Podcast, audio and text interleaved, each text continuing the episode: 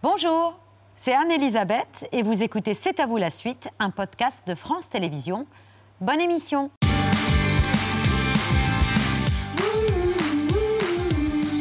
C'est à vous en direct jusqu'à 20h55 avec Mohamed, Pierre, Patrick et un mendiant de l'amour qui fête avec nous ce soir ses 60 ans de carrière.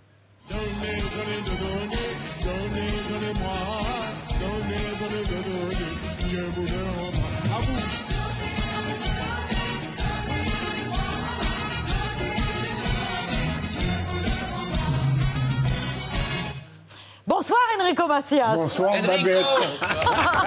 On est hyper content de vous recevoir alors que vous êtes sur les routes de France pour une tournée qui vous amènera de nouveau à l'Olympia les 2 et 3 avril pour la 27e fois de votre carrière. Oui. Vous repassez à l'Olympia. Enrico Macias repasse à l'Olympia. Vous êtes le roi du repassage à l'Olympia, Ah Enrico. ben oui, je voulais, que- je voulais faire mon affiche ben, lors d'un passage à l'Olympia. Je voulais faire ça, cette photo. Comme affiche, Enrico Macias repasse à l'Olympia. Vous êtes passé la première fois à l'Olympia le 1er septembre 64, il y a 58 ans, en première partie des Compagnons de la chanson. Et depuis, vous faites toujours ça le comble, autant aujourd'hui qu'hier. Ben, ça fait plaisir, oui. Ben, c'est un grand privilège, une très grande chance d'être arrivé déjà à mon âge, de refaire l'Olympia à mon âge. Et puis aussi, euh, oui, c'est. Toutes que les générations. Oui, mais c'est une, une grande chance. et Merci, mon Dieu, quoi. Merci. La scène, c'est votre pays. Peu importe que vous chantiez à New York ou dans un petit village euh, de France, vous y mettez à chaque fois la même importance, le même cœur, le même enthousiasme et la même ambiance.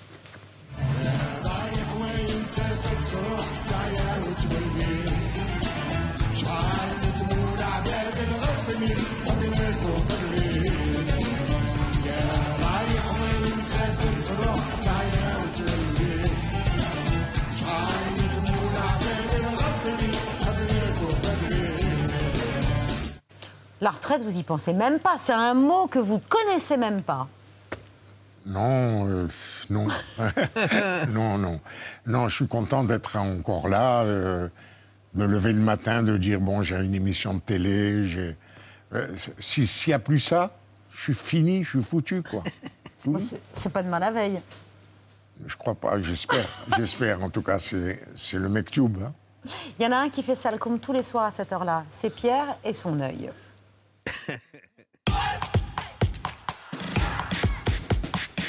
Pierre, vous nous parlez d'une pièce de Shakespeare, euh, une pièce que votre œil a adorée. Le texte est respecté, parce qu'on respecte les textes des grands auteurs, mais l'adaptation et la mise en scène, et surtout les comédiens, euh, prennent des merveilles de liberté. Il va falloir y aller, Enrico.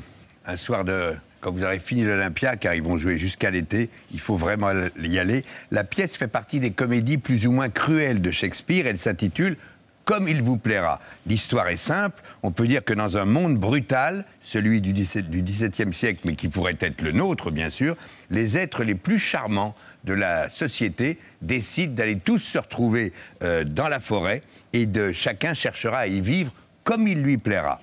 Alors, pour vous dire comme, vraiment comme je le pense, si vous n'êtes pas allé au théâtre depuis une vingtaine d'années et que vous n'avez jamais réussi à, à y traîner vos enfants, il faut aller voir comme il vous plaira au théâtre de la Pépinière, charmant lieu, à deux pas de l'Olympia, d'ailleurs à deux pas de, de l'Opéra à Paris.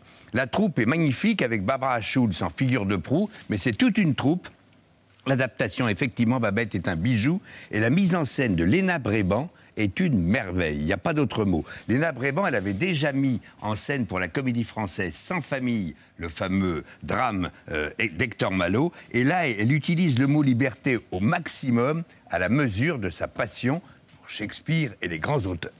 On est très impressionné par les, classiques, souvent, on est un peu pétrifié. Et je me suis dit, en fait, non, euh, je voudrais euh, retrouver la liberté et faire exactement ce que j'ai envie de faire. J'avais envie que ce soit une forêt enchantée, vraiment, où on vienne euh, prendre une bulle de bonheur, une bulle de joie, de rire, euh, de- d'érotisme, d'amour. C'est très coquin, Shakespeare aussi. Je me suis dit, c'est quoi Shakespeare pour moi? C'est quoi l'Angleterre pour moi? Et je me suis dit, bah, pour moi, clairement, c'est la pop musique. Et, euh, bon, voilà, il y, a des- chansons dans le texte euh, original. Mais, je me suis dit, bah, en fait, moi, je vais mettre les chansons qui sont un peu l'équivalent de la dramaturgie. Et ça donne cette bande-annonce, comme on dit au cinéma. Il y a un homme qui dégrade les jeunes âmes en gravant Rosalind. Je suis cet homme malade d'amour. Je vous en prie, donnez-moi votre remède. Chassez-moi ce chien Continuez les recherches Qu'on me retrouve ces deux folles en fuite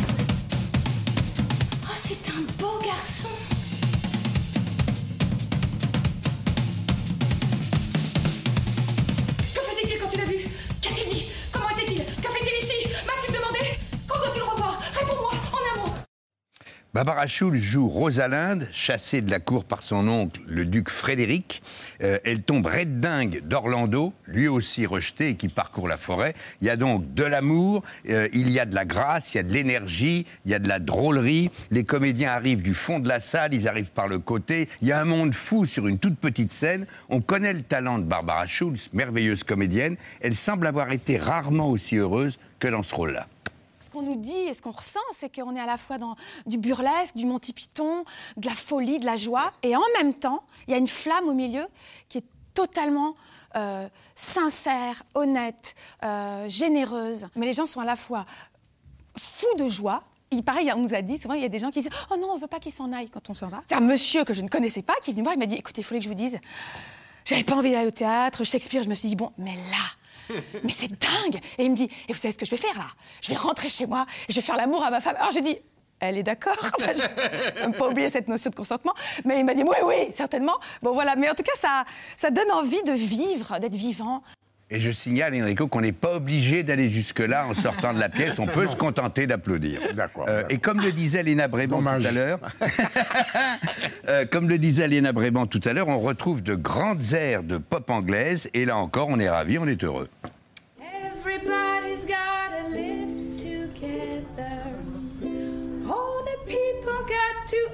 Understand. So love your neighbor like you love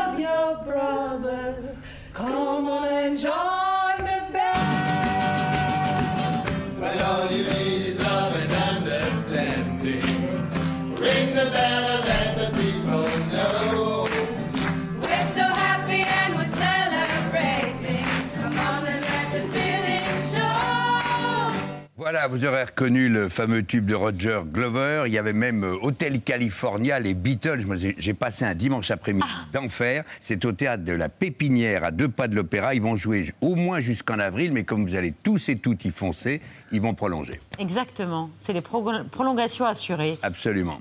Comme une il vous plaira. comédie. Ah, c'est une vraie comédie de Shakespeare. Il en a fait plusieurs. hein, Il a fait des tragédies qu'on connaît, Henri V ou d'autres. Oui, C'est pour Mais- ça que c'est étonnant. quoi. Ah oui, mais c'est magnifique. Et elle en tire un maximum.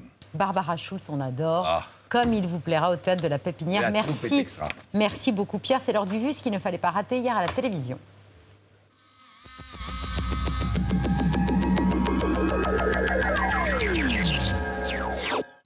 Cinquième jour de guerre, des dizaines d'explosions à Kharkiv. Ce sont des bombes russes. Elles frappent en plein cœur de la ville. Des zones résidentielles ou ce parking d'un centre commercial. Emmanuel Macron a parlé à Vladimir Poutine pendant une heure et demie, euh, où euh, Poutine lui aurait promis que les civils ne seraient plus touchés par les bombardements.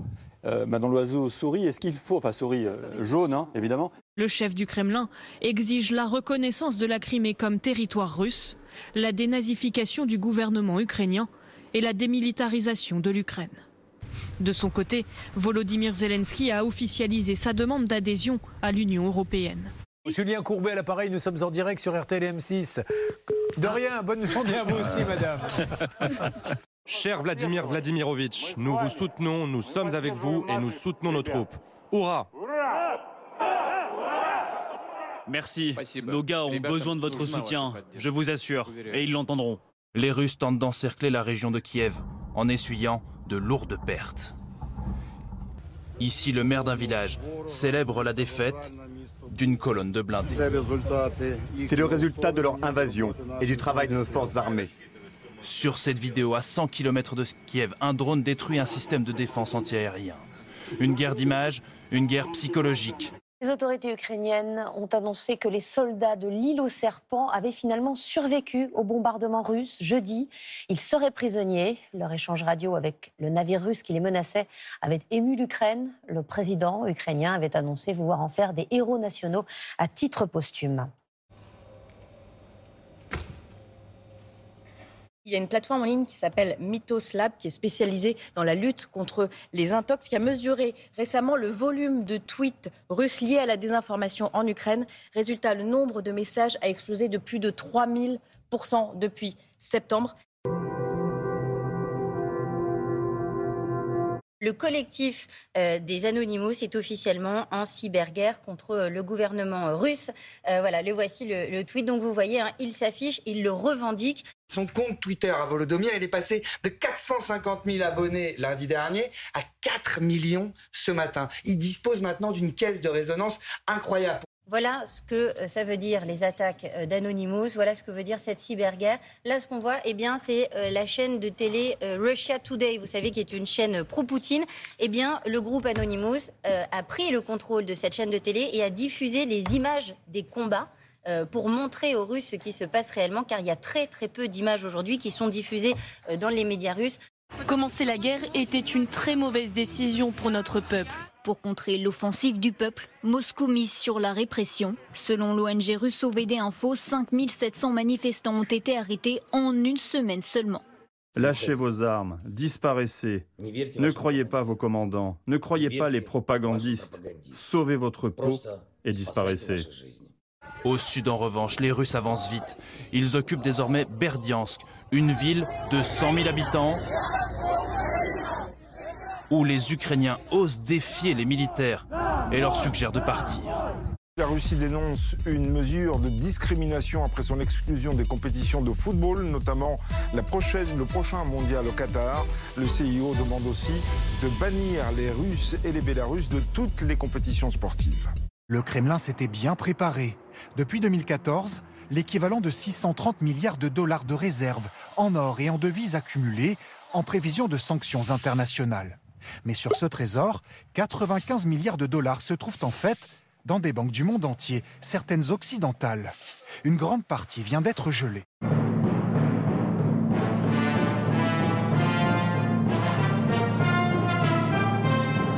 En une journée, le rouble s'est effondré, a perdu 30% de sa valeur. Les habitants commencent à s'inquiéter. En quelques jours, plus de 420 000 Ukrainiens ont fui le pays. On pourrait atteindre très vite 7 millions de déplacés selon l'estimation des Nations Unies. Le plus grand réservoir d'eau de Californie, ou du moins ce qu'il en reste. Conséquence du réchauffement climatique. Le GIEC estime que rien ni personne ne sera épargné. D'ici moins d'un siècle, 18% des espèces animales pourraient disparaître.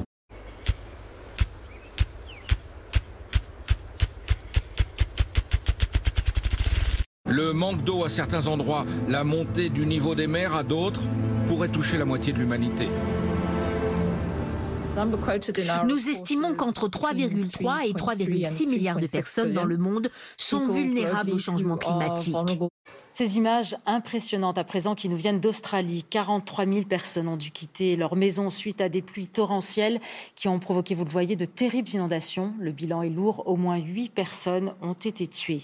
Autre chiffre très inquiétant, 8% des terres cultivables seront inadaptées à la culture d'ici la fin du siècle et pourraient ressembler à ce que l'on constate déjà à Chypre où même les oliviers souffrent de la sécheresse. La baisse des rendements agricoles et de la pêche aura des conséquences sur la sécurité alimentaire. 8 à 80 millions de personnes souffriront de la faim d'ici 2050. Fais comme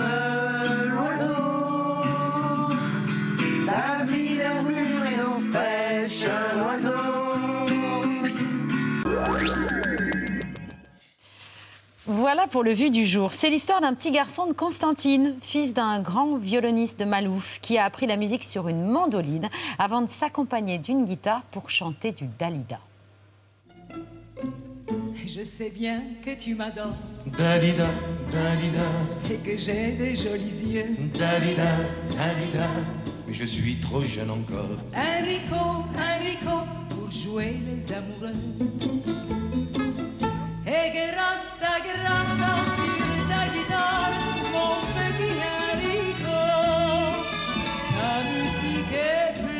jolie Que toutes les filles de mon pays. Dalida est devenue votre amie après avoir été votre idole d'enfance. La première chanson que vous avez chantée, c'était une chanson de Dalida. Oui, c'est vrai. Euh, Dalida, quand elle est venue chanter à Constantine, j'avais écrit une chanson pour elle. Ça s'appelait Par ton premier baiser. Et j'ai été la, la- la voir dans son hôtel, à la rue Rolle de Fleury, je me rappelle. Je me rappellerai tout le temps. Et elle ne pouvait pas me recevoir, elle avait affaire. Je lui dis, ben écoutez, je vais aller à la piscine de Sidi Msid, je vous attends là-bas. Moi, j'étais complètement naïf, j'ai dit. Inconnu totalement. Euh, Inconnu totalement. Elle est venue. Elle a. Elle est venue et je lui ai présenté la chanson. Elle m'a dit, écoutez, si vous venez un jour à Paris, je vous verrai, et je vous aiderai. je vous- Et elle a tenu promesse. Elle m'a fait, elle a tenu promesse, oui, oui. Et quand je disais que la première chanson que vous ayez jamais chantée, c'est une chanson de Dalida, c'est aussi la première fois que votre père a enregistré votre voix. Il l'a diffusée, vous étiez un petit garçon. Ah oui, Il l'a diffusée dans le quartier. C'est-à-dire qu'on avait un magasin qui donnait disques. sur une rue, et il a mis un haut-parleur, et il a diffusé la chanson de, enregistrée par son fils, euh, chanson de Dalida, et tout le monde venait écouter, disait que c'est ce chanteur et tout ça. Moi, je n'étais pas connu. Et mon père m'a dit, tu vois, il n'y a que des enfants qui viennent t'écouter, tu verras, tu feras une carrière. Et il a eu raison. Chanter avec Dalida, devenir un, un chanteur, un artiste ultra populaire, vendre plus de 50 millions d'albums, fêter vos 60 ans de carrière, c'est un parcours absolument incroyable euh, qu'imaginait peut-être pas le petit Gaston, euh, né dans cette famille de musiciens, mais totalement autodidacte. C'est vrai, c'est vrai, j'étais complètement. Euh, je, je pensais pas. euh, je- quand j'ai pris ma guitare, j'ai joué tout de suite. euh, mon père ne- a eu peur que j'en fasse un métier parce qu'il ne voulait pas que, faire, que je fasse la même chose que lui. Il avait beaucoup souffert. Mais bon, finalement, j'ai été combatif et j'ai. Persévérant. Persévérant. Ami de Dalida et de Claude François, avec lequel vous vous amusiez à pimenter, j'aime bien la façon dont vous le dites, à pimenter la chanson Vous les femmes. Vous les femmes, vous les femmes, vous pensez avec. C'est comme ça que je chante, moi C'est pas bien? Mais non, il manque un petit peu de piment là. Tu sais pas de la chanson méditerranéenne et tout ça. Regarde un petit peu comment que je chante. Vous les femmes. T'as compris Vous les femmes, vous les femmes, vous pensez avec le cœur. Laisse-moi te t'imiter maintenant à mon tour. Les choses de cette maison te regrettent autant que moi. Elles ne veulent pas croire que tu m'aies quitté. Qu'est-ce qui arrive encore? Que tu m'aies quitté. Vibrato. Ah, j'avais oublié. Bon, excuse-moi. Ça va venir. Extraordinaire C'est génial, ça, votre Ah, quand je revois ça, je me dis c'est incroyable quoi. Donc- On était déjà. euh, J'avais très très peu de, de- de temps de carrière et on travaillait à l'américaine déjà. On faisait des duos, on faisait des, des imitations et tout ça entre nous, on rigolait. Et un jour il m'a dit Tu es capable de, de danser comme moi? Je lui ai dit non, ça non. Et il a insisté, je lui ai dit bon allez d'accord, je vais danser. Les gens étaient morts de rire avec les Claudettes et tout ça. C'est quand même, vous partagez le même amour de la langue arabe avec Claude François. Oui, parce que lui, il, était, euh, il, Égypte. était- il a grandi en Égypte, à- au Caire, et il m'aimait bien parce qu'on parlait souvent arabe ensemble. Voilà. Et votre accent, vous ne l'aviez pas, vous l'aviez un peu perdu euh, à votre arrivée en France. Vous le cachiez par timidité. Il est... Je cachais, j'ai jamais caché mon accent, mais je vais vous expliquer. Quand euh, on est arrivé en France et quand on prenait un téléphone, automatiquement on changeait. Par exemple, moi je, je vous parle avec mon accent à l'heure actuelle. Dès qu'on prenait un téléphone, on fait oui bonjour. On prenait le ton pointu. On, on- on prenait, on, on prenait un accent euh, différent de notre véritable accent pour, euh, parce qu'on se forçait quoi, à, se, à se faire comprendre. Patrick. Alors à propos d'accent, je voudrais qu'on rende un petit hommage à quelqu'un qui nous a quittés il y a un peu plus d'un an, qui, comme vous, a été pour des millions de Français l'un des visages euh, des pieds noirs dans les années 60. Euh, Robert Castel. Robert Castel, il y a eu vous, il y a eu Philippe Clair. Et Robert Castel, que tous les Français connaissaient, qui a été, qui a créé la, la famille Hernandez avec euh, Lucette Sahuquet et Marthe Villalonga, et qui est devenu un ami très proche, un frère. Un frère, et puis euh, Robert Castel, c'était, euh, on, a, on a fait des spectacles ensemble à l'Olympia, j'ai joué des sketchs avec lui, il a chanté, parce qu'il il savait chanter, il savait jouer du violon. comme était son fils de musicien comme oui, vous. co- il était musicien, et on, on a fait des choses vraiment fantastiques ensemble, et l'autre jour, on m'a dit- on m'a dit, mais euh, vous êtes le représentant de, de la culture pied noir. Je dis non, pas- je ne suis pas tout seul. Il y a Robert Castel aussi pour l'humour, il il y en a d'autres, bien sûr. Alors on va voir un petit sketch que vous avez fait tous les deux pour une émission des Carpentiers. Exact. Mais vous, cher marquis, parlez-moi de votre château dans le nord, ça avance Ça, un château Oui. Et c'est une baraque. Y a une pierre qu'elle tombe. Qu'est-ce que c'est? Mais il y a des casques prévus pour les invités. Ah bon, très bien. Rien à craindre. Mais euh, dites-moi, euh, à part ça, hein, vous devez avoir un climat lamentable dans le nord. Il n'y a pas de soleil, rien du tout. Certes, certes. Ah, Le soleil nous fait cruellement défaut. ah je vous le fais pas dire, Seigneur. Mais franchement parler, hein, les gens là-bas, hein, Oui. Des gens nesmlar complets, charmants et tout. En marquis et avec l'accent pied noir. Et moi, ça fait 50 ans que je vous entends, je vous ai jamais entendu sans l'accent pied noir. hein. Ah, ce alors. que vous nous avez fait tout à l'heure. Voilà, pareil. Avec le pointu. Le, avec le pointu. Et puis quand j'ai joué du clavecin, ma- ma- j'avais les cheveux super noirs. La perruque s'est un peu détachée. On voyait mes cheveux noirs. Sous la perruque. Sous la perruque. Acteur en 73 pour ce sketch avec euh, Robert. Et puis, votre rôle le plus récent, c'est dans Family Business, avec votre copain Gérard Darmon et aussi Jonathan Cohen. Oui. Après le show, je vous invite dans un resto manger un couscous loubia, souhait, souhait. C'est compliqué. Oui, mais on peut pas, on peut pas, on peut pas sortir d'ici. Ah, pardon, pardon, j'ai complètement oublié. Eh oui, oui, c'est vrai. eh Vous êtes enfermés comme des lapins. Des lapins. Oh là là. Pour vous changer les idées, venez chanter avec moi. Non, non, non, non, ça, ça, c'est pas possible. non, Non, non. impossible, ça, Gaston. Ah, qu'elles sont jolies, les filles de mon pays. Vous êtes devenu vachement copain avec Gérard Darmon. hein. On était déjà copains avant. Oui. Et moi, Ah à non, chaque pas fois, seulement je, là, ouais. à- je- enfin, chaque fois, je lui disais, mais pourquoi tu ne me fais pas tourner dans un de tes films ou un truc et tout? Il me dit, mais Enrico, reste, reste comme chanteur. Qu'est-ce que tu- veux faire du, du cinéma, de la comédie et tout ça? Bah, Parce qu'on ne se gêne pas entre nous. Hein, on C'est mon ami. C'est un... Gérard Darmon est plus jeune que moi. Mais, je- mais je l'aime comme s'il était lui, mon grand frère. Oh. Voilà. Mais il vous avait quand même dit que quand il était gamin, il aimait pas trop vos chansons. Euh, oui, c'est vrai. C'est surtout ses parents qui aimaient mes Ah. chansons. Ses parents Ah qui aimaient mes chansons. Mais après, petit Ben à oui. petit, quand il m'a bien connu, Eh oui. j'ai chanté devant lui, bah, il, il m'a aimé. Et quand vous avez tourné ensemble en 2011, je crois que c'était la première fois que vous tourniez ensemble euh, sur le film de Lavenne, Bienvenue à bord. Bienvenue à bord, oui. Un jour sur le plateau, vous avez pris votre guitare et tout le plateau chantait. Et ils C'est avaient vrai. tous les larmes aux yeux. C'est vrai parce que j'ai, il y avait Philippe Lelouch, il y avait Valérie Lemercier, il y avait Gérard Darmon, et j'ai pris ma guitare et je sais pas pourquoi j'étais inspiré ce soir-là sur le bateau. Et j'ai chanté, tout le monde pleurait, tout le monde, euh, il y avait beaucoup d'émotions. Voilà, voilà. Enrico, vous êtes aussi un traitement miracle euh, médical. En tout cas, c'est une histoire incroyable que vous avez vécue avec Noah, qui a aujourd'hui à 17 ans. On va raconter son histoire. Elle est née avec quatre tumeurs au cerveau. Elle souffrait de dypraxie. Elle subissait jusqu'à 160 crises d'épilepsie par jour, jusqu'à une crise plus grave à 4 ans qui l'a plongée dans le coma. Et là, elle entend une petite mélodie, Tous les soleils de l'amitié. Et nous sommes allés à sa rencontre. J'étais petite, j'avais une maladie génétique, je ne parlais pas. Mon père, il a mis une musique d'Enrico Macias qui s'appelle Tous les soleils de l'amitié. Et c'est là où j'ai commencé à ouvrir les yeux. C'était quoi les paroles de cette chanson? Réveille-toi, c'est beau la vie. Et si ton cœur a des ennuis. voilà, un petit truc comme ça. Tout ce qu'il fait pour moi, c'est c'est juste incroyable, c'est dingue.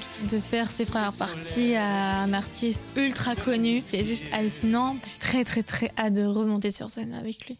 Cette fille a survécu avec votre, avec votre mélodie, et grâce à son père aussi. Quand on vous a raconté cette histoire, vous vous êtes dit, non, c'est un fantasme d'un d'un fan ou d'une fan, ce n'est pas vrai. Et pourtant, c'est vrai. C'est-à-dire que ce qui s'est vraiment passé, moi j'y suis pour rien, c'était un disque qui tournait. euh, et son père était un, grand fan de, mes chansons. Et il, met- mettait tout le temps euh, mes CD euh, à la maison. Et elle, depuis toute petite, elle entendait ça. Et un jour, elle a eu, elle devait se faire opérer. C'était très important. Le chirurgien est venu à la maison. Il y avait ma chanson qui passait.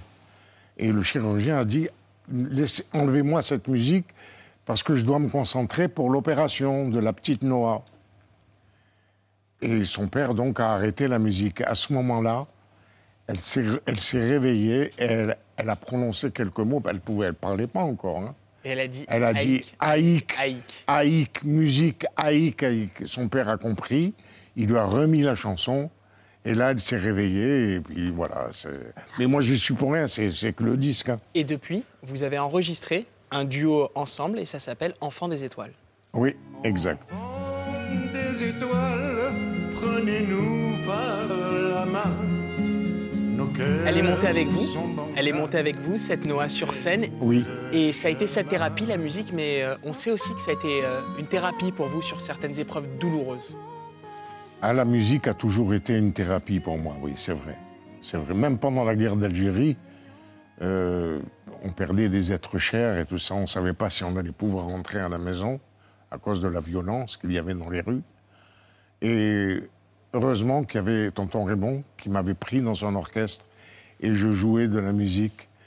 Ah, Et puis en même temps, j'étais amoureux de sa fille, Suzy. Je, suis, je me suis marié avec elle par la suite. Et voilà comment euh, j'ai vécu grâce. La musique a été le meilleur médicament pour, pour moi. Vous voulez pas nous offrir un- une petite dose de médicaments là ce soir en direct, euh, Enrico? Euh, vous voulez un médicament? Non, non, je fais un peu de musique. Je fais un peu de musique, un petit, un petit extrait accompagné, euh, enfin une chanson de Oui. votre choix, Euh, accompagné par votre guitariste Philippe Hervouette, Philippe Arbouette va venir. qui va, rentrer Le voilà, le voilà. exactement pour vous accompagner. Euh, une chanson de paix, Euh, je crois que c'est Adieu mon pays. Adieu mon pays. Ouais, Adieu mon pays, parce qu'elle est d'actualité, malheureusement. fait que beaucoup d'Ukrainiens quittent leur En pays. passant à, à l'Ukraine.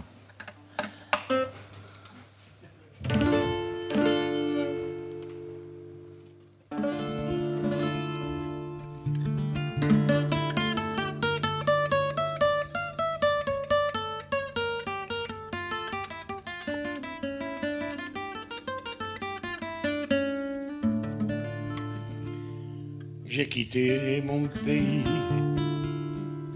j'ai quitté ma maison. Ma vie, ma triste vie,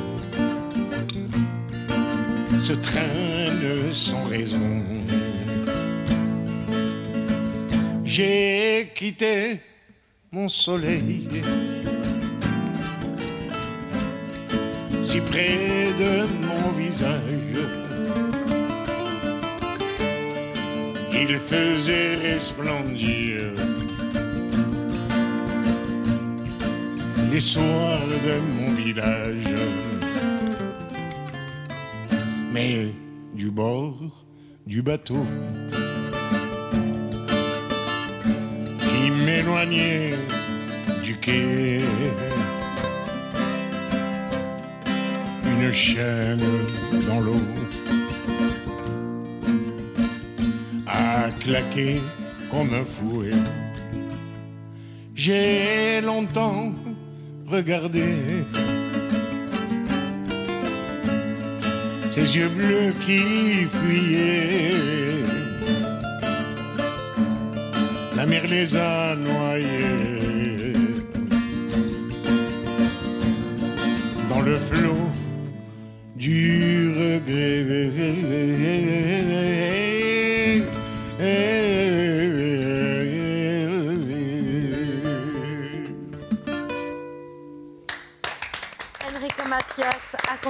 Par Philippe.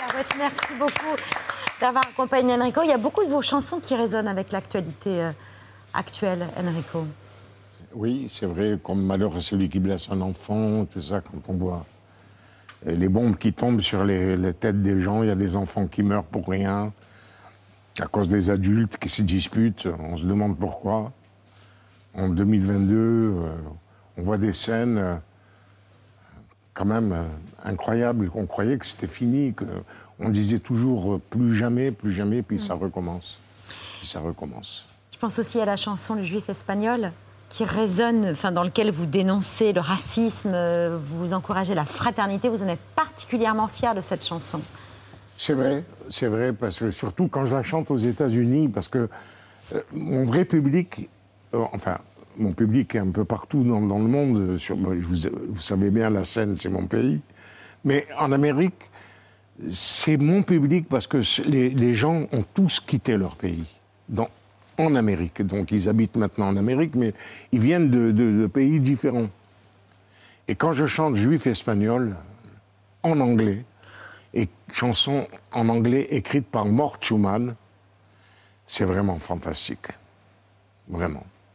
Vous sentez que toute la salle euh, communie avec vous. Oui, oui, oui, parce que je crois que c'est une chanson, à part Enfant de tout pays, qui me représente bien. Et, c'est une chanson qui est, un petit peu euh, comme mes salles de spectacle où je réunis toutes les communautés, de, tous, les, tous les gens qui viennent d'horizons différents, qui pourraient être en conflit.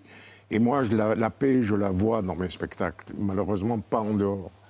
Hier, à votre place, il y avait Benoît Magimel qui a été euh, sacré meilleur acteur, César du meilleur acteur, là, pour cette 47e cérémonie des Césars. On lui demandait ce que c'était pour lui la présence. Ben, c'est à cette question aussi que répondait Jean Gabin il y a quelques années à la télévision. C'est bien, VA, 169 première. Pour un garçon qui n'était pas a priori destiné à une carrière d'acteur, à une carrière de cinéma, comment expliquez-vous cette euh, présence? Ah ben ça c'est, vous savez, alors ça, la présence au cinéma, ça ne s'explique pas. Vous pouvez avoir des gens qui ont énormément de talent, mais qui, hélas, n'ont ni la présence, ni la personnalité. Et ne réussissent pas comme un personnage qui a avant tout une présence et une personnalité. Et ça, je pense que, comme on dit, il faut être touché des dieux pour avoir ça. Mais ça ne s'apprend pas. Bonsoir Mathias. Bonsoir. Bienvenue à la table de cet Ah bah ça y est, on se met à table. Ravi de bien. vous, vous recevoir à l'occasion de l'exposition consacrée à votre père, Jean Gabin, à l'espace Landowski, et du livre Jean Gabin qui paraît vendredi. Jean Gabin, dont vous êtes euh, pas la copie conforme, mais presque, et on vous le dit souvent quand même. hein. Ah oui, il y a quand même un. T'as de beaux yeux. Ah oui. Oui, pareil. pareil. C'est ce que Mais vous c'est ce que je dis à, à mon fils aussi. hein. Mon fils, euh, il en a un coup quand même. C'est ce que vous a dit Michel Morgan aussi, euh, que vous aviez les yeux de votre père. Oui. Enfin, elle n'a pas dit, elle a, elle a pas dit ça. Elle a dit, euh, t'as les mêmes yeux que ton, euh, t'as les mêmes yeux que lui. J'ai dit, on va pas recommencer. La scène mythique de Quai des Brumes. Tas de beaux yeux, tu sais. Votre père, Jean Gabin, une des légendes du cinéma euh, du XXe siècle, mais il s'interdisait de parler cinéma, boulot à la maison. Il protégeait jalousement sa famille euh, des regards indiscrets. Et vous n'avez mesuré la place qu'il occupait dans le cinéma français qu'après sa disparition. Bah oui, tous les trois, hein, les trois enfants, quoi, parce que j'ai deux sœurs. Hein, faut Oui. pas oublier. Vous êtes le, le Benjamin, le dernier. Le dernier. Et en fait, on s'est aperçu euh, le- ce que représentait papa en France et même à l'étranger, que à son décès. Avant, on n'était pas du tout. euh, bon, on savait qu'il était acteur, euh, ça on le savait, mais en plus, c'était pas marrant pour nous. Nous, ce qu'on préférait, c'était les chanteurs. À la maison, on préférait les chanteurs. Plutôt que les acteurs. Voilà. Ou alors, le- si l'acteur, pour moi, c'était Steve McQueen, mais euh, qui est mon idole. Mais euh, papa, euh, on savait qu'il était, qu'il y avait des films qui sortaient et tout, mais on s'est vraiment rendu compte qu'à son De il est l'ampleur de, de ce qu'il représentait Ouais. pour les Français. Toujours et maintenant d'ailleurs, parce que c'est ce que je dis, et mes- ma, ma sœur Florence Valérie, pareil, disent que c'est incroyable, ça va faire bientôt 50 ans qu'il est parti, et, et on parle encore de lui, on voit des films, et c'est formidable. Je, je remercie tous les gens, parce que c'est formidable. Quoi. On en parle longuement. Je vous présente Adam Bentala, notre chef exécutif de la semaine. Il dirige le restaurant Braque et le restaurant Sinner à Paris. Et ce soir, c'est magnifique comme hier. Euh, Il y a une aubergine, ça j'en suis sûre. Pour le reste, Bonsoir Babette. Bah, je suis très content aujourd'hui de vous faire un autre plat, donc une autre identité. Là, on est parti sur une cuisine plus végétale. Une aubergine grillée au charbon de bois. Ça représente un petit peu aussi mes, mes origines parce que c'est une cuisine au canoun. Et euh, on a rajouté un petit condiment, euh, une salade marocaine qui s'appelle le zalouk. Et je suis particulièrement touché et content de la faire aujourd'hui parce que ça reflète un peu mes origines, parce que moi aussi je suis né à Constantine. C'est vrai vous, Oui. Ah ben ça Et vous avez bercé mon enfance.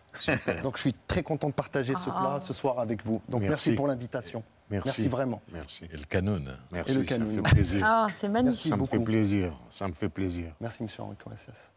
Alors, cette euh, rétrospective, elle retrace la, la carrière, les rôles légendaires que vous ne regardiez pas puisque vous écoutiez les chanteurs. Je les ai regardés depuis. Hein. J'imagine. Euh, avec des extraits de films, de documentaires, mais aussi beaucoup d'objets personnels et de costumes. Je crois qu'on va y voir, par exemple, la veste de la traversée de Paris. Oui, oh, bah, il y a plein de, il y a plein de. Le manteau, hein. le manteau du film de Rififi à Paname. Oui, Polo Ouais. Et l'imperméable de Mélodie en sous-sol. Oui. C'est Mm. pas mal. Mm. Et puis aussi des effets personnels que vous avez confiés le temps de l'exposition, des chapeaux, évidemment, Mm. des casquettes, encore plus évidemment. Oh oui, les casquettes. Et puis sa casquette surtout de, de second maître. Voilà. Et puis sa, chambre de sa robe de chambre personnelle, parce que jusqu'à tard le matin, c'était quand même robe de chambre et pantoufles.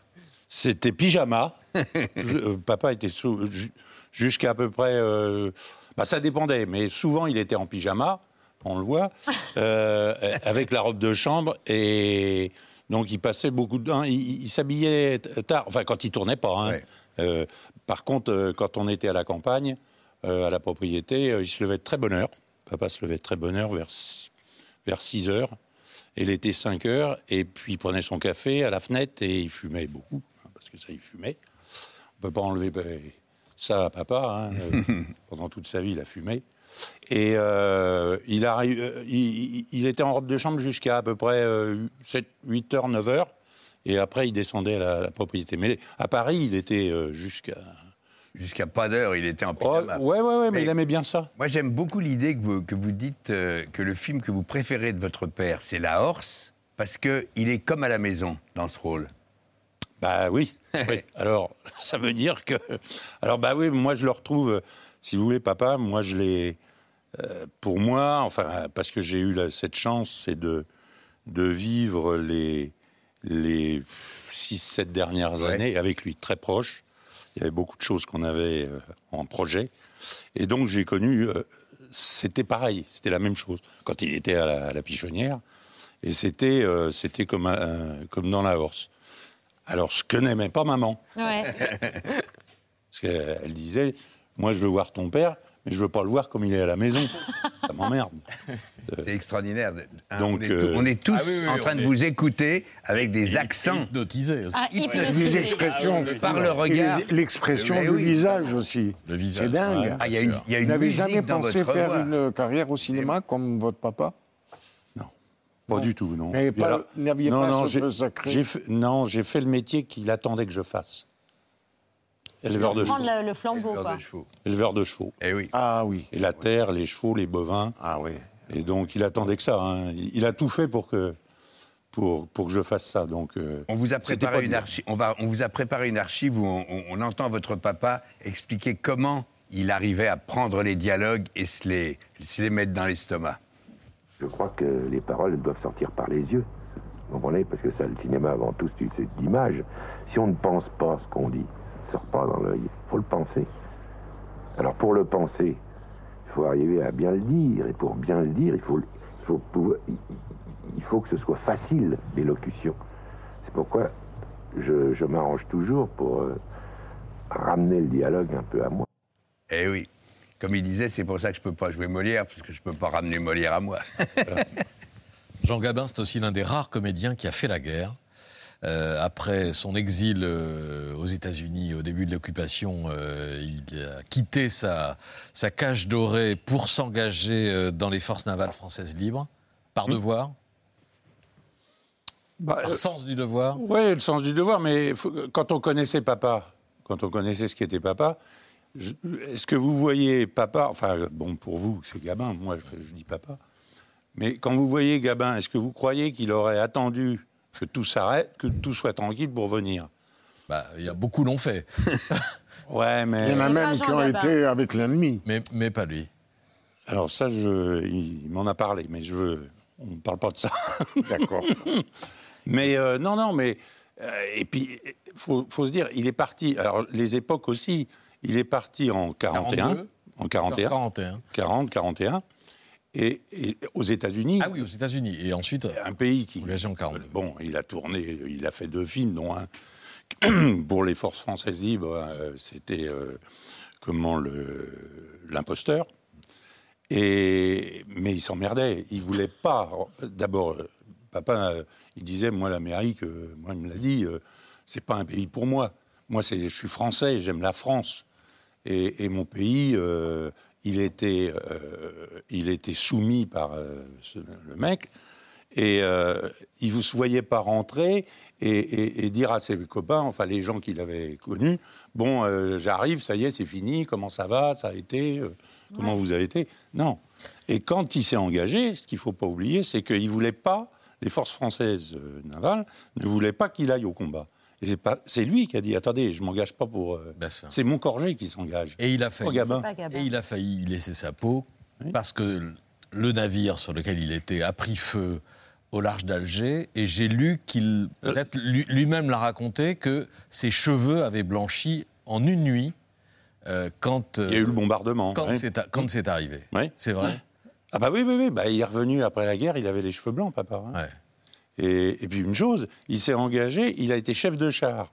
Il n'y avait pas plus claustrophobe que lui, et il avait peur du feu. Il a toujours eu peur du feu. Du feu, du gaz, toujours à la maison, euh, toujours, euh, toujours paniqué avec ça, le feu, le gaz, euh, et claustrophobe. Et donc, euh, il était chef de char. Et donc Et- les cheveux blancs au retour de la guerre, ce qui modifie considérablement sa, sa physionomie, ce qui l'entraîne aussi vers euh, une autre carrière, vers d'autres rôles, alors qu'il n'est pas, il est pas très vieux euh, Ouais. au sortir Ouais, de la mais il n'est pas vieux. Et, et puis, il l'a bien dit, hein, d'ailleurs, quand, euh, quand il a changé de, les rôles. Il a dit euh, euh, J'ai plus la tronche pour un, pour un jeune premier. Pour un jeune premier. Et puis, comme il a traversé le XXe siècle, il, il a connu le passage du noir euh, et blanc à la couleur, avec les désagréments que ça implique, notamment le maquillage. Écoutez-le. Tu sais pourquoi j'aime pas ça Ça, ça abîme la peau, non? Mais non, ça abîme pas du tout la peau. Mais avec votre connerie de couleur, maintenant, parce que vous voulez faire de la couleur. Oui. Bon, eh ben dis-toi bien que la ah, ça, ça te marque sur les fringues. Avant, euh, t'avais un peu de maquillage. Il y a des gars, ils avaient du maquillage, ça se voyait pas. Avec la couleur, c'est terrible. Les manchettes, le truc et tout. Si j'ai les paluches faites, que je mets dans, la- dans, dans, dans ma poche, que je vais faire ça, si j'en mets sur le costard, ça va se voir. C'est pour ça que ça m'emmerde. Et sa passion du cinéma, il l'a transmise à votre fils, Alexis Moncorgé, Molière Révélation masculine 2016 pour sa pièce Amok. Euh, et pour votre fils, c'était une évidence de faire ce métier-là. Il faut aller voir cette expo Gabin du 9 mars au 10 juillet. C'est à l'espace Landowski à Boulogne-Billancourt. Merci beaucoup. euh, Ouais, je vous en prie, c'est très gentil. c'est très gentil. Et d'ailleurs, je voudrais, j'en profite pour dire que quand euh, j'ai lu la préface de mon fils, j'ai chialé parce que c'est, elle est très belle. Merci beaucoup, Mathias Moncorgé. C'est l'heure de la story média de Mohamed Bouafsi.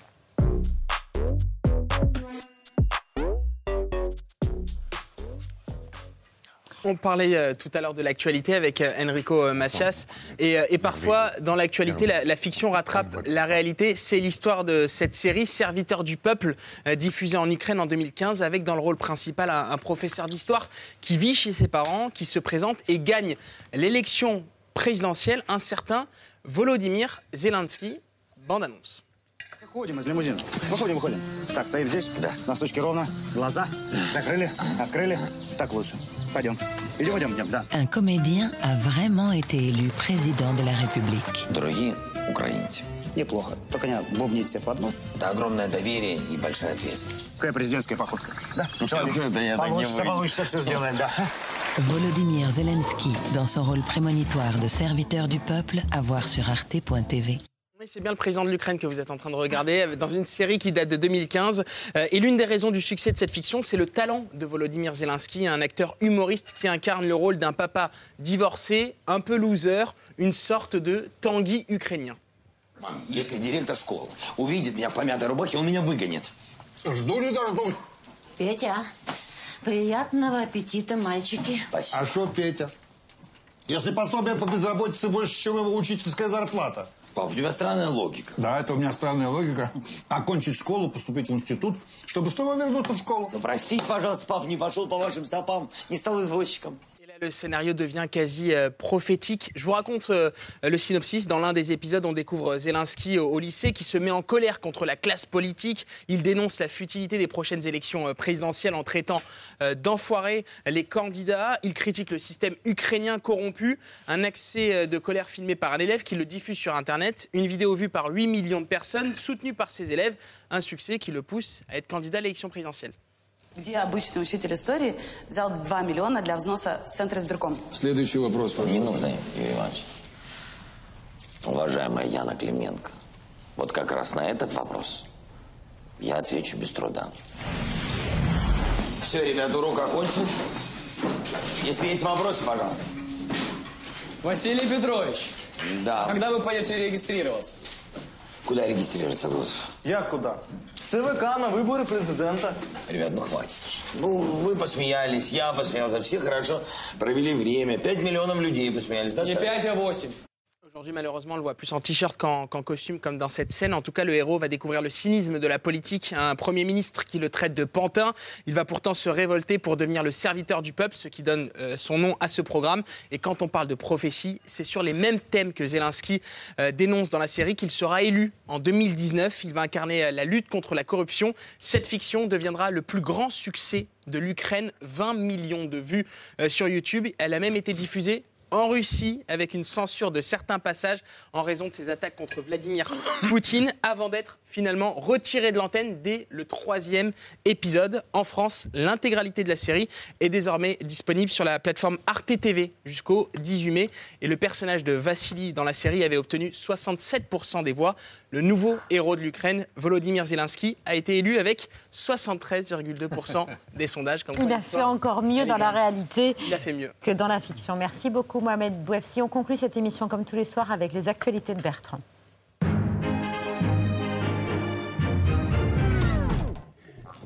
À la une de ce 1er mars, euh, bonjour, ça va?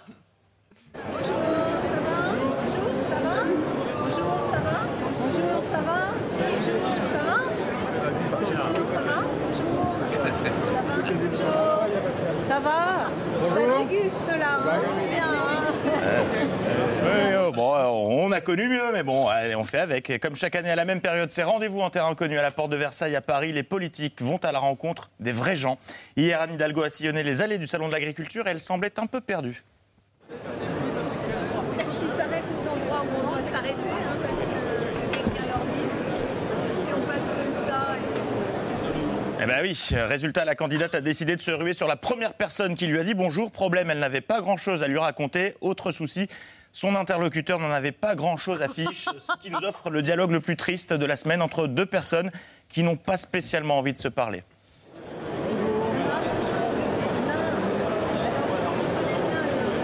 grandi euh, à Lyon. Et mon papa travaillait dans une usine à Saint, à, à Saint-Maurice-de-Bémont. Voilà. Voilà. Limite de, euh, limite de Lyon. Voilà. Voilà, euh, comme quoi il y, a de- il y a de belles balades dans le coin. Euh, pour oublier tout ça, elle a donc décidé de noyer son chagrin dans l'alcool. Bah, il a l'air très bon et on va le goûter. Allez, Sébastien, sa commune, sa commune est mitoyenne de la commune de. Ah, bah oui. Ah, ça fait du bien. Une bouteille de vin qui devance Anne Hidalgo de 11% dans les sondages. hein. à 14%, Anne Hidalgo à 3, ce qui correspond grosso modo à un panaché. Mais niveau baraton, Anne Hidalgo n'est rien à côté du terminateur de ce salon 2022, Fabien Roussel. Ça fait bien six mois qu'il nous rabâche qu'il aime le bon vin, la bonne viande, le bon fromage. Il était donc chez lui. Il a donc tout donné. La France des vins. Tu permets que je dise bonjour à la France des vins quand même À 8h30, j'ai déjà mangé de la fraise de veau. Avec un vin blanc, dégusté quelques fromages avec un vin rouge. Cidre de France, on passe à la bière ou pas? Oui, oui, oui. Je voudrais voir les brasseurs. Le vin, la bière.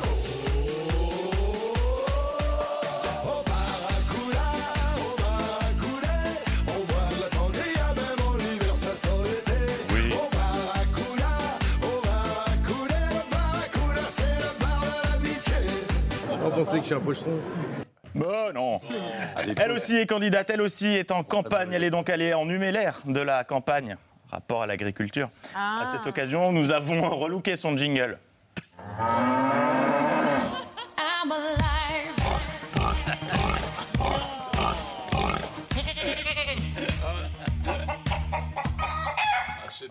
C'est le salon de l'agriculture, s'il y a des animaux. Valérie Pécresse, qui on l'a vu hier, est passionnée par les agriculteurs, sauf quand ils lui parlent trop longtemps.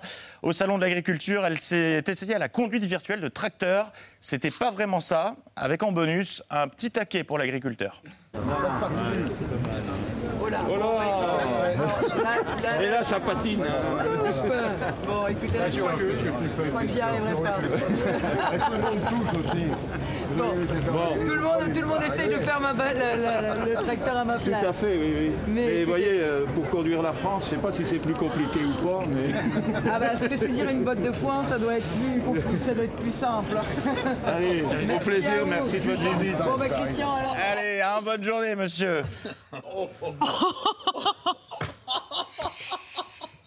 Dans le reste de l'actualité, Jean Castex qui a une relation d'attraction-répulsion avec sa paire de lunettes. Ah, je les aime. Oh, puis en fait, non, je les aime plus. Ah, si, je les aime. Oui, le Premier ministre qui était en, ce matin à Rony-sous-Bois à l'occasion de la signature des premiers contrats d'engagement jeunes. Et dans contrat d'engagement jeune, il y a Jeune. Et quand Jean Castex rencontre des jeunes, il parle de manière plus familière que d'habitude. Il parle le jeune, mai de 1983. Ce sèche, ça fait un moment qu'on bosse dessus. Hein. Cherche à bosser, ça a marché du feu de Dieu, ce genre de truc. Qui ont raté un truc, qui croient que tout est foutu. On avait mis le paquet. Hein. On peut tous se planter. Le collector, cela. Et à force de traîner avec des jeunes, Jean Castex s'est mis à parler comme sur Énergie 12. On connaissait le à compter de demain matin. Aujourd'hui, nous avons découvert. Bien sûr, je ne vais pas vous dire que demain matin, le nouvel hôpital sera ouvert. Il y faudra malheureusement quelques années. Mais à partir de dorénavant, vous viendrez travailler avec une perspective Donc, complètement différente. C'est vraiment imminent. C'est à compter de désormais. À part ça, euh, tiens, s'il y a des enfants qui nous regardent, est-ce que ça vous dirait de regarder un petit dessin animé pour vous changer les idées? Oui Vous connaissiez Oui Oui ce matin, son cousin était l'invité de CNews. Ouin, ouin, ouin, ouin. Moi, j'ai présenté un projet aux Français, euh, un projet précis, chiffré. Je suis un des seuls. Mais on parle de rien. On m'annule des J'entends. émissions parce qu'on fait des spéciales sur l'Ukraine toute Vous la êtes là ce journée. matin. Bah oui, c'est quoi ce pays dans lequel la guerre en Ukraine est plus importante que la parole de Nicolas Dupont-Aignan? On marche vraiment euh, sur la tête. À propos de la guerre, Slate propose un article feel good aujourd'hui. Que se passerait-il si une bombe nucléaire tombait sur Paris? La réponse va vous surprendre.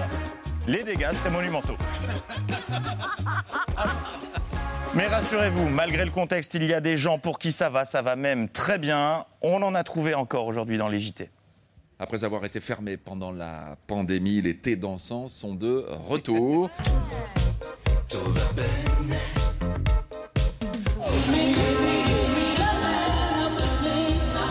C'est parce qu'on est personne âgée qu'on n'a pas le droit de, de danser, de s'amuser comme tous les jeunes, quoi.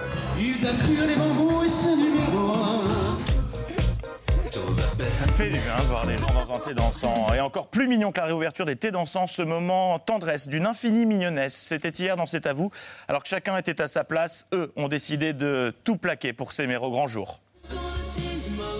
Si S'ils avaient pu être encore plus proches l'un de l'autre, je pense qu'ils l'auraient fait. Demain, Mathieu présentera le 5 sur 5 sur les genoux de Mohamed. Euh, bonne soirée et surtout, aimez-vous tous, c'est important. Ah bah oui, bravo Bertrand les actualités, c'est tous les soirs dans C'est à vous. Euh, Enrico est en tournée partout en France les 2 et 3 avril 2022 à l'Olympia.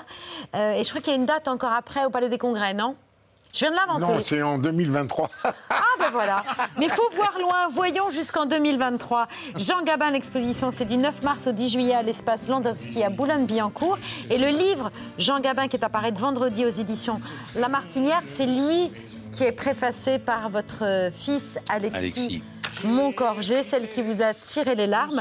Euh, et voilà, et ça commence en disant Je t'ai pas connu, je suis arrivée au monde dix ans après ton départ et pourtant tu es là tous les jours, tu fais partie de moi.